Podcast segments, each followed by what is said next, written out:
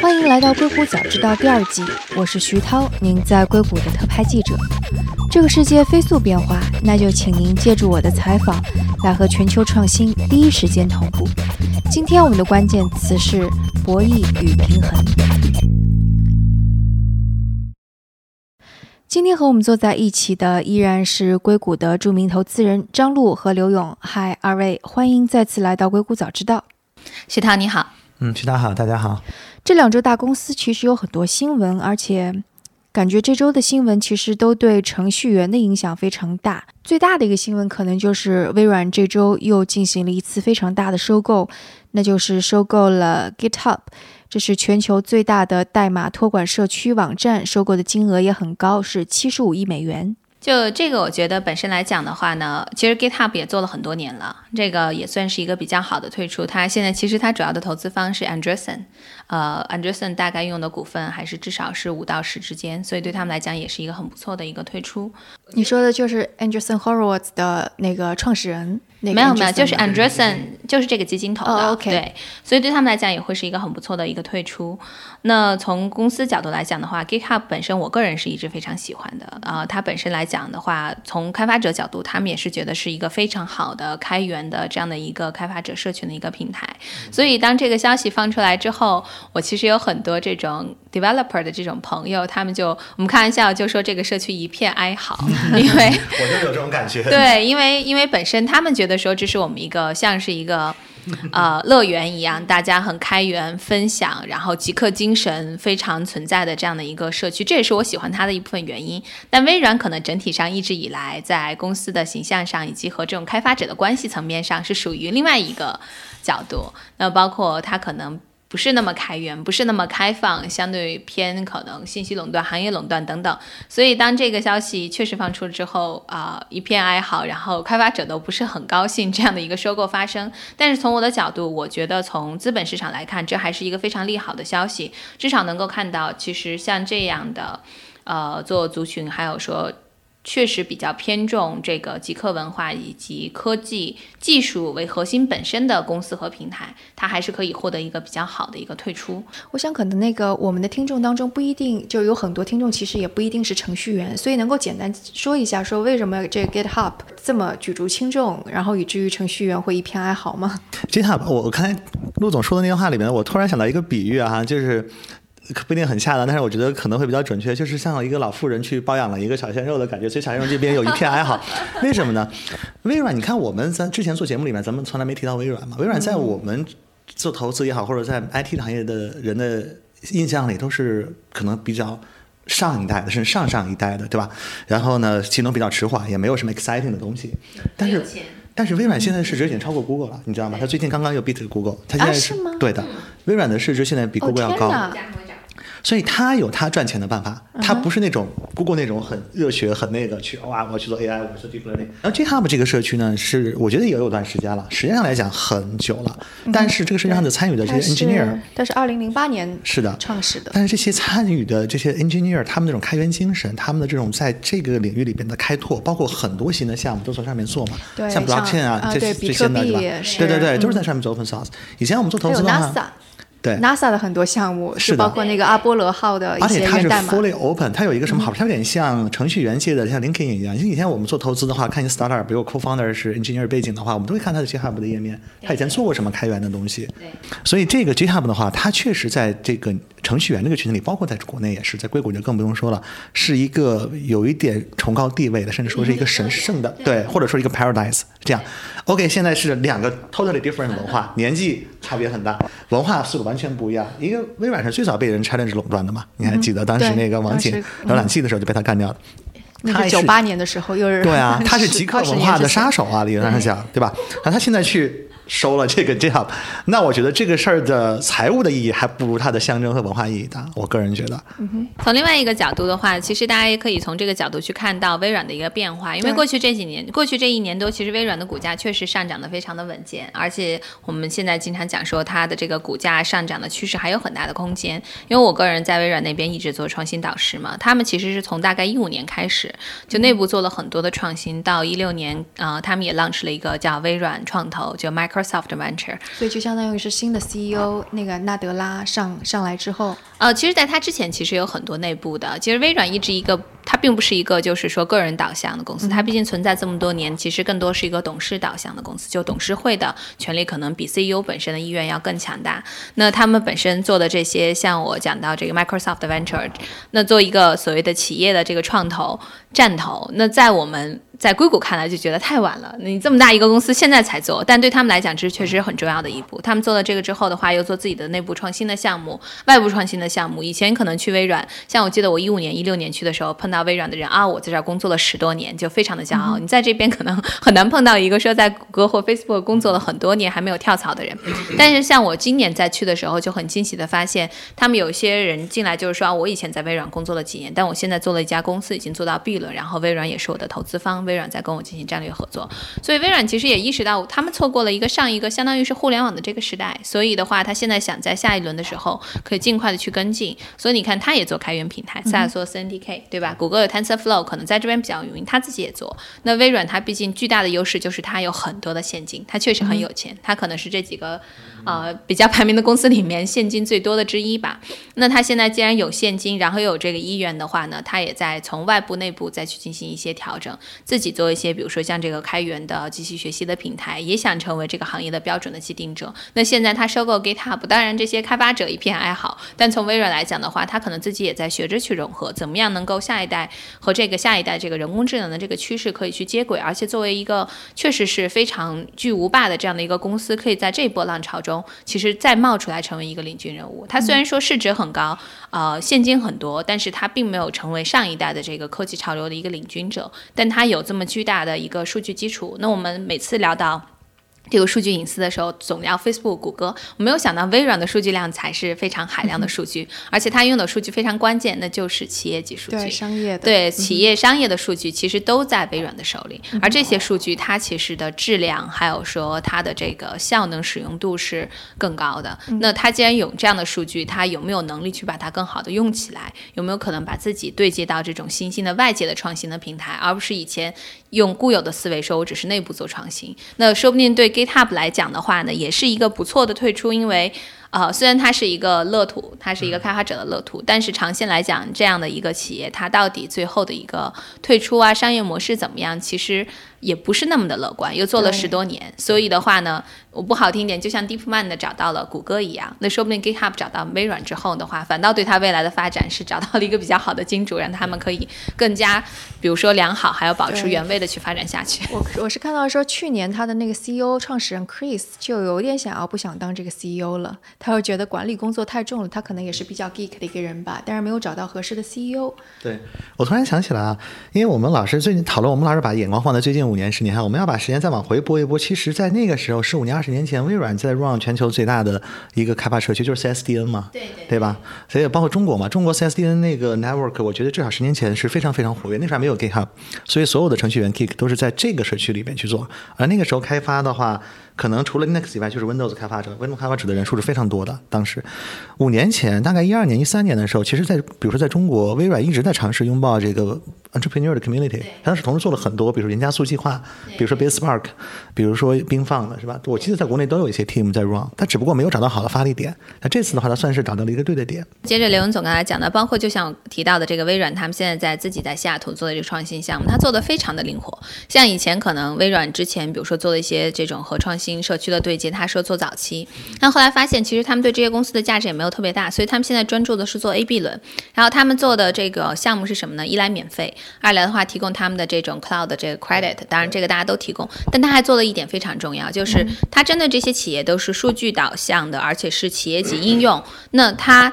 非常重要的一点就是帮助这些创始人对接他潜在的客户。就每次微软要办自己的，比如说客户大会的时候，他会把这些创始人。啊，叫过来，然后呢，这些创始人可以参加他们的客户大会。你想来参加微软的客户大会，基本上都是在各大公司里面能做决策的人。那这些创始人可以直接和决策的、可以决策者去进行交互，然后大大的缩短他们企业级销售的一个时间。同时，很多时候微软本身就成为他们的客户，那微软也是一个非常好的品牌。所以他们这样的一个方式，其实吸引了很多优质的创业者，而且他也没有说我一定要聚焦到特别早期，就增长期的阶段，其实他太供的价，他给创始人带来的价值，以及这个创创始团队的公司给微软的战略价值都可以更好的体现。我觉得这也都是他在过去这几年变化的地方，只是说他还在下图。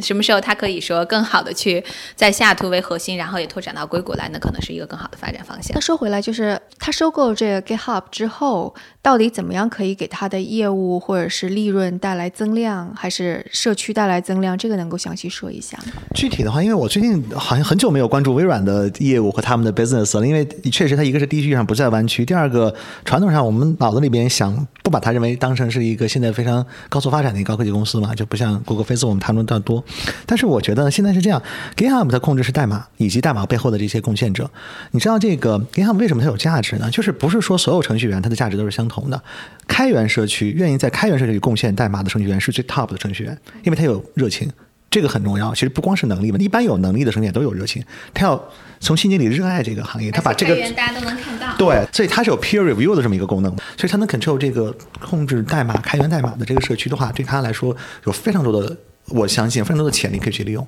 看他是怎么想的，去怎么用。而且像刘文总提到的，如果这个上面快速的 GitHub 的确实很多这个极客，他早期一些东西都在上面，都可以直接看到。如果说微软他看到了这个东西之后，他还想跟他进行深入的一个，比如说战略合作啊，或者说把它加到自己的体系中来，那他成为这个公司的拥有者，那当然是最方便、最快捷的方式之一了。但可能程序员最担心的就是这这个网站它不能够保持独立。是啊，但是现阶段他们也没有更好的选择，所以这也是为什么我刚才一开始就讲说这个 deal。发生了之后，其实 VC 圈觉得还不错，但是整个开发者社群是一片哀嚎。但是我相信说也要看微软怎么做了。他如果还能在某种程度上保持它的独立性的话，我相信也不会有很多开发者就因为这个原因就完全抛弃它。毕竟它还是有这么多年的一个基础的。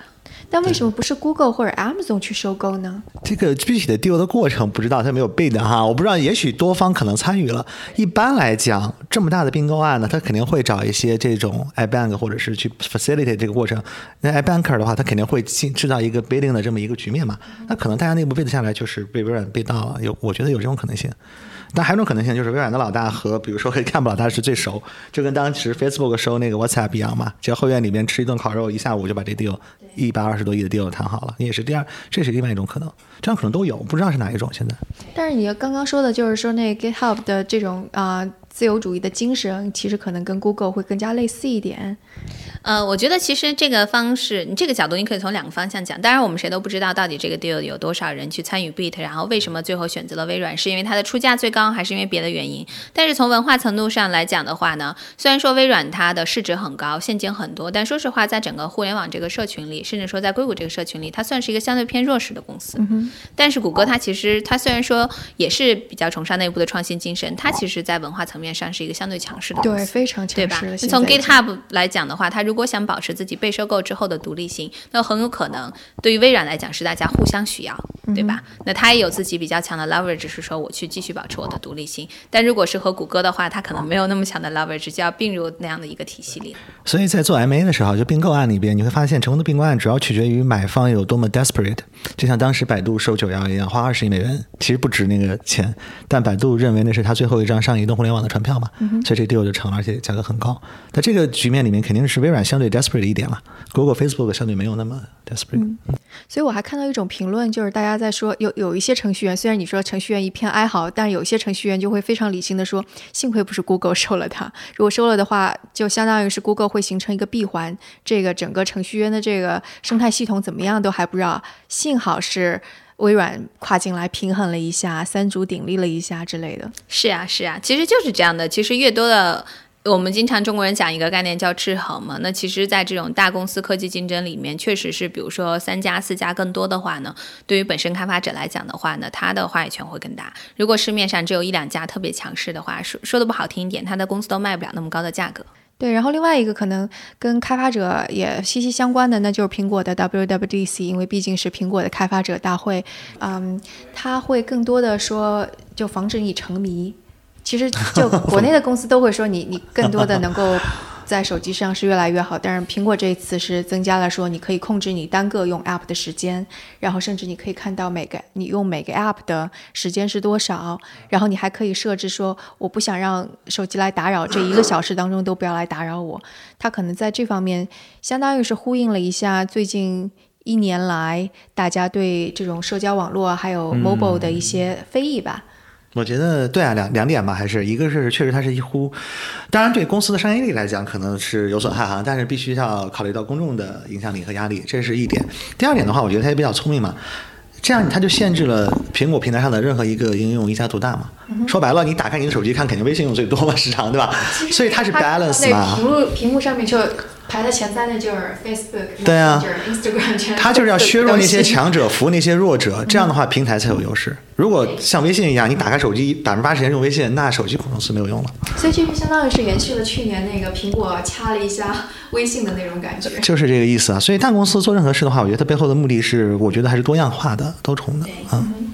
所以其实就是昨天看那个呃，苹果发了新软件，最受伤的就是 Facebook，因为除了刚刚我说的排在前面三个都是。呃，Facebook 的软件之外，它 Facebook 因为它也会通过它的广告系统去去追踪它的广告，那这个也堵死了。然后另外一个可能就是 Google 吧，因为最开始的时候它就。怼了一下 Google 说：“你看我们 iOS 11的这个满意度是百分之八十还是九十？但是哦，更新度是多少？但是你看安卓的最新的系统更新率只有百分之六，还是满意度？呃，应该是更新只有百分之六。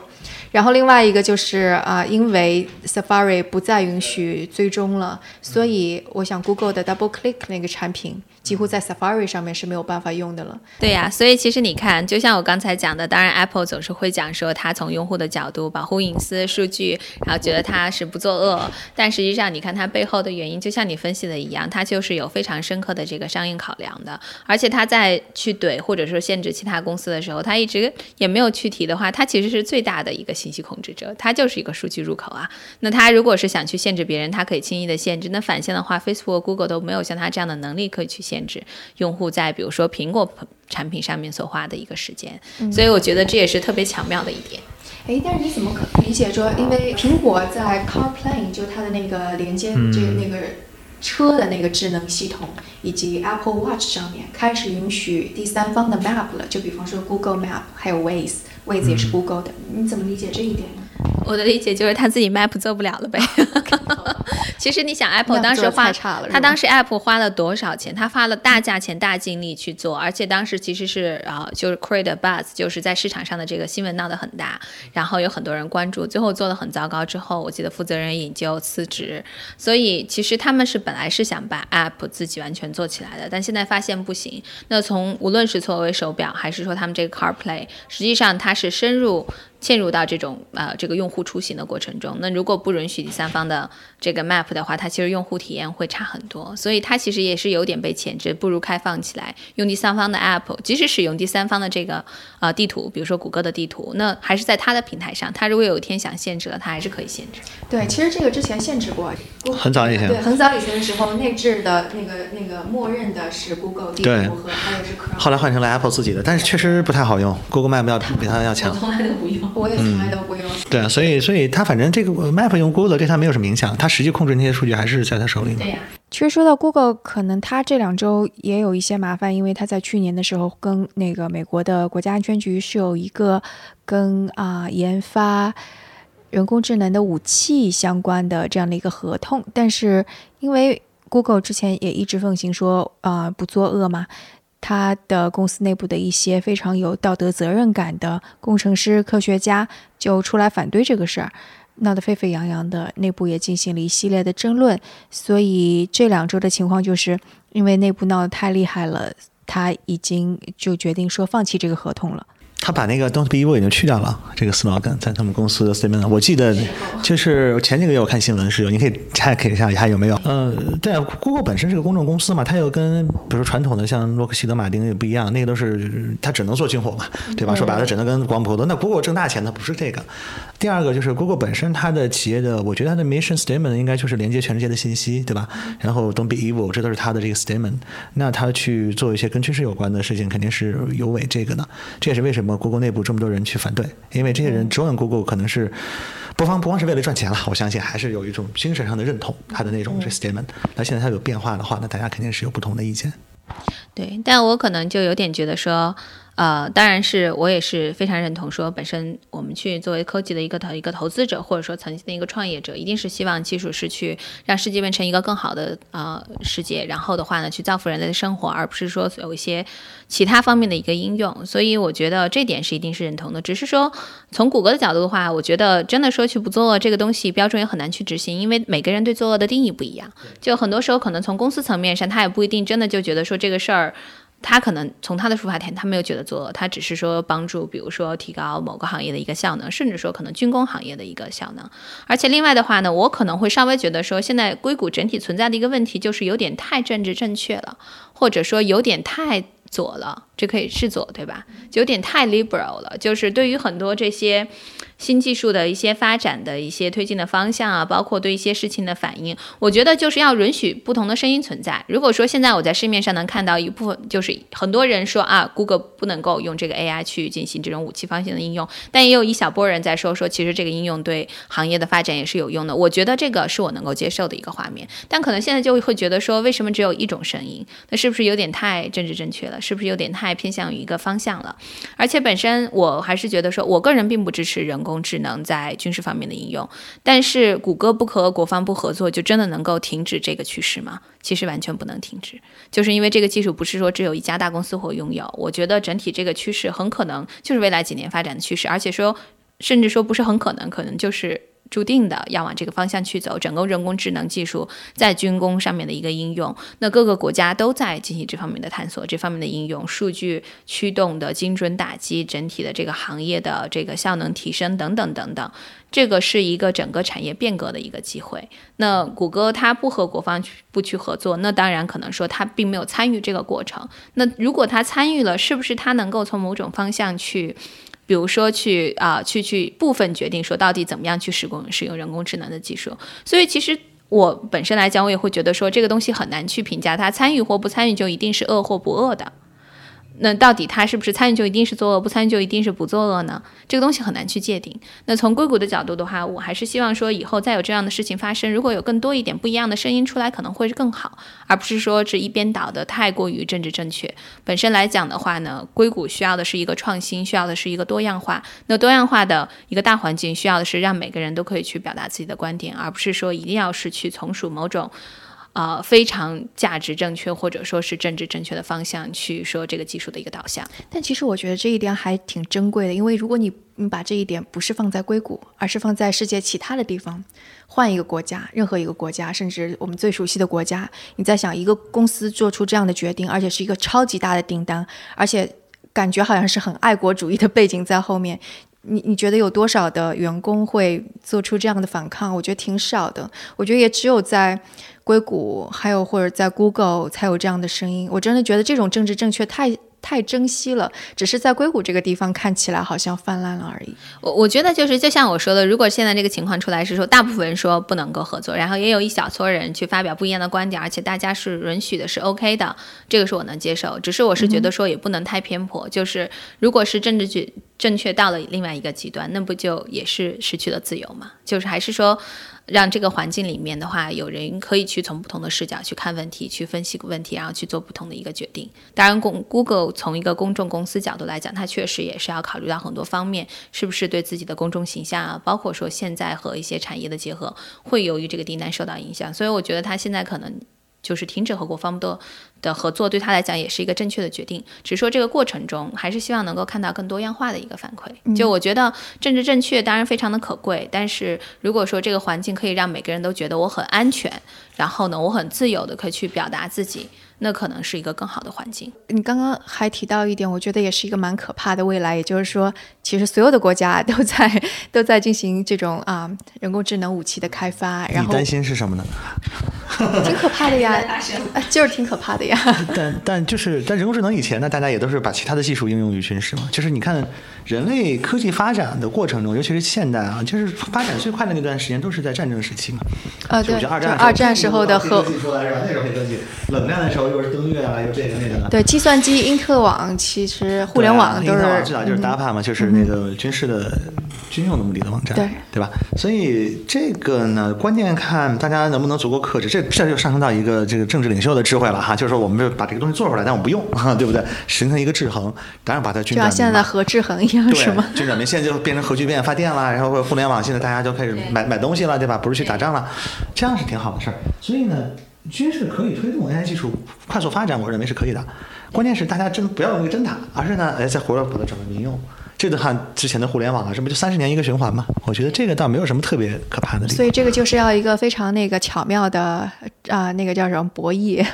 其实就是从另外一个角度，这也是为什么刚才我提到说允许不同的声音，然后说可以去有这个制衡，非常的重要。就技术本身。啊，当然说，大部分是希望技术去利好的，但是技术本身它其实是中性的，对吧？你可以用它做各种各样的事情，可以做好事，也可以做恶事。那其实是取决于说，到底整体的导向是趋向于把它现在哪个方向去应用。但是技术的生成，它是需要大量的资本投入的，它是需要有一个非常强的动力，让某个主体或一些个人愿意投入大量的时间、金钱、资本，然后资源去把它做出来。这是很多技术的一个必要的条件。那很多时候可能有一点这种国防军事的这样的一个驱动。动力会带来更大的资源和资金的投入，甚至说我们经常讲硅谷的起源，硅谷的起源大家只想到斯坦福，那还有另外一个非常重要的，那就是 NASA。当时 NASA 之所以可以在硅谷落地，那是整个硅谷人民一人一块，一人几块钱，然后甚至说几百块去捐款，捐款了几万美金之后的话呢，去和政府要到的这个权益，说我们捐款，然后想用这笔钱把 NASA 的园区建在硅谷。那 NASA 园区搬过来之后呢，自然而然带来了最顶尖的人才，带来了非常顶尖的技术。那这些人才可能还在 NASA 继续做，